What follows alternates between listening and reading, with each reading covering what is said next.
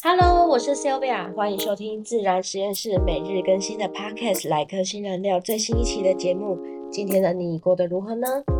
我们今天这一期节目呢，想要跟聊聊讲坏话背后讲坏话这件事情的主题。那我们不是讲讲坏话本身，是我们本体被人家背后讲坏话这件事。今天会分享这个主题呢，就是前几天也是前几天的时候，跟朋友在聊。天的过程中，有提到说，他其实很担心有些人在背后讲他什么样的话。其实当下我看到这样想法的时候，我内心是算是心有戚戚焉，真的是心有戚戚焉。我觉得他的状况可能是人家愿意在当下也愿意跟他讲说，哎，其实我觉得我知道你现在的状况可能需要如何如何，但是我可能经历的比较像是我跟他面对面的时候。他都不是这样讲，甚至我会认为、以为我以我的角度以为对方的确跟我是好来好去的，但是事后发现，其实他背后讲了我很多其他的事情，甚至我觉得，如果那个时候的我如果听到的话，可能就会影响我一些决定。所以今天就想特别跟大家聊一聊这个状况，因为我相信大家可能多多少少都会很担心，说自己背后被人家怎么评论、议论这件事。但这个东西，我自己的体悟大概可以分三个。我们第一个可以先思考说，你觉得你如果知道别人背后讲你什么是比较好的，还是不要知道别人讲什么是比较好的？我觉得这件事情因人而异哦。你可以先想想看，你觉得哪一个会比较好？我先讲现在的我，现在的我觉得，如果。是在我本身已经知道我这件事情对错、想法、价值观的时候，我当下听到人家背后讲我什么也没有关系。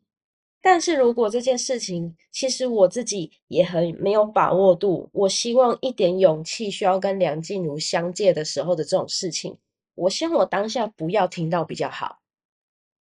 因为当我们自己。一些自信跟自尊还没有很足够的情况下，我们先听到别人背后的议论，其实就会削弱我们的自信心，然后就会增加自我怀疑、焦虑，甚至我可能会影响到我跟这个人的关系。其实他背后讲这些东西，他不见得想跟你交恶，他可能也只是当下想要去呃跟其他人分享一下他的想法，但是当听者。就是说者无意，听者有意。听到之后，他其实会反而会有点让人受伤。可是，当如果你其实很清楚自己要的是什么的时候，你可能会觉得说：“哦，他背后讲这个有没有什么我可以调整的？”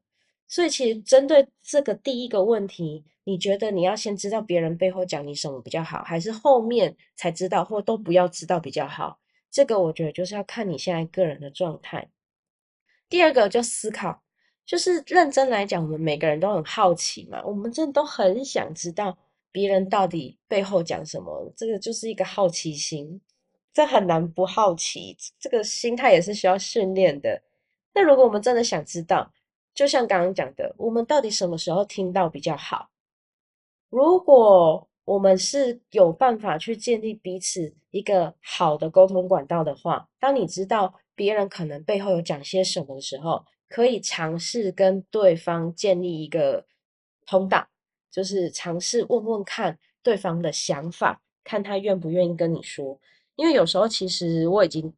我也有发生过的状况是，我已经知道其实他背后讲的是什么，因为我是亲耳听到的，就是我已经不是别人转达的。因为有时候我们听到别人背后的评价其实是转达的，转达的我们都要先打对折，至少要打对折哦。你不是打七折八折，都先打对折，因为每个人会有自己听到的阐述，再加一些自己的情绪、想法、观点传达给你，所以你至少一定要先打对折。但如果我已经就是已经自己听到说。诶，他背后是这样讲的，那我并不会马上去戳穿什么，我可能会尝试还是跟对方去沟通看看，说，诶，那这件事情你会怎么跟我表达？如果他还是一样决定不跟我讲他真实的想法的话，那我就知道，哦，这个人他可能其实他跟我表达出来的跟他实际心里想的是有落差的。所以讲人家坏话的时候，最好要注意点，不要被人家发现，不然你就会很容易就是被人家察觉到，原来你这样是完全不同这样的人。那有的人很厉害，他讲人家坏话的时候，反正他就是不会被抓到，那他就有可能可以成功的欺骗别人这样子。所以，我们真的想要知道这件事情的时候，第一个是我们自己可以先尝试跟人家建立这个管道；第二个就是我们先确认自己是不是已经有能力去接受当面，或者是能够接受这个背后的想法，去抽取出核心可以改善、可以用的东西，去分辨说哪些是无效的，就是纯粹意气用事的乱讲话；哪些是对我们自己有东西的。那第三个，我们可以思考，就是刚刚讲的，我要怎么去评断哪些要参考，哪些不要参考。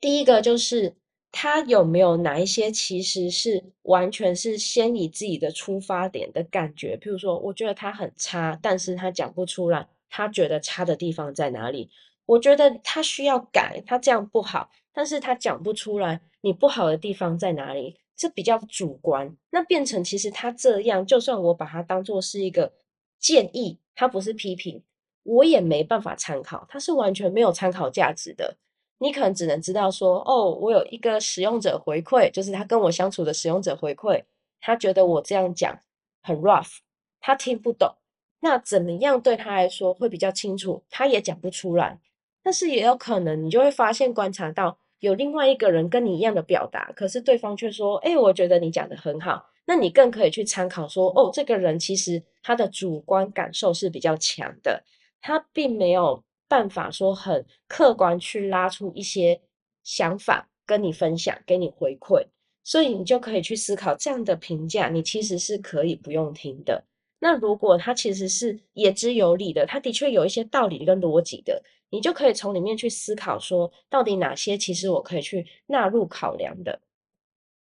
所以，如果我们用整体来说，第一个就是我们这些负面评语，如果我们真的听到的时候，就我们先不管时刻，我真的听到的时候，别人背后的批评的时候，我们先不要全部相信，因为你要知道，最了解你自己初衷的人只有你，只有你自己知道你这么做的原因是什么。你是没办法控制别人的想法跟说话的内容的，所以我们就左耳进右耳出。我们可以练习，就耳边风，左耳进右耳出。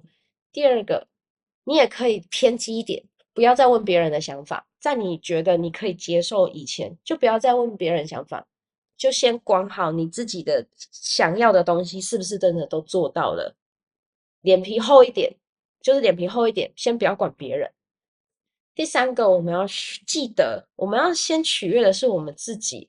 不是取悦每一个人。我们真的不可能取悦每一个人。我昨天昨天就在一个朋友的脸书有看到一个很有趣的，他就说，就是他们公司在面试人的时候，就有淘汰一些人，或者甚至试用期可能没过淘汰，然后那些人就会去匿名骂你。我真的心有戚戚焉，就是我有被匿名骂过，就是通常觉得你不错的人，他还其实不一定会去留评价。但是他觉得不高兴，觉得你做了跟他价值观不合的，他反而会去，就是很愿意去留，他可能还匿名，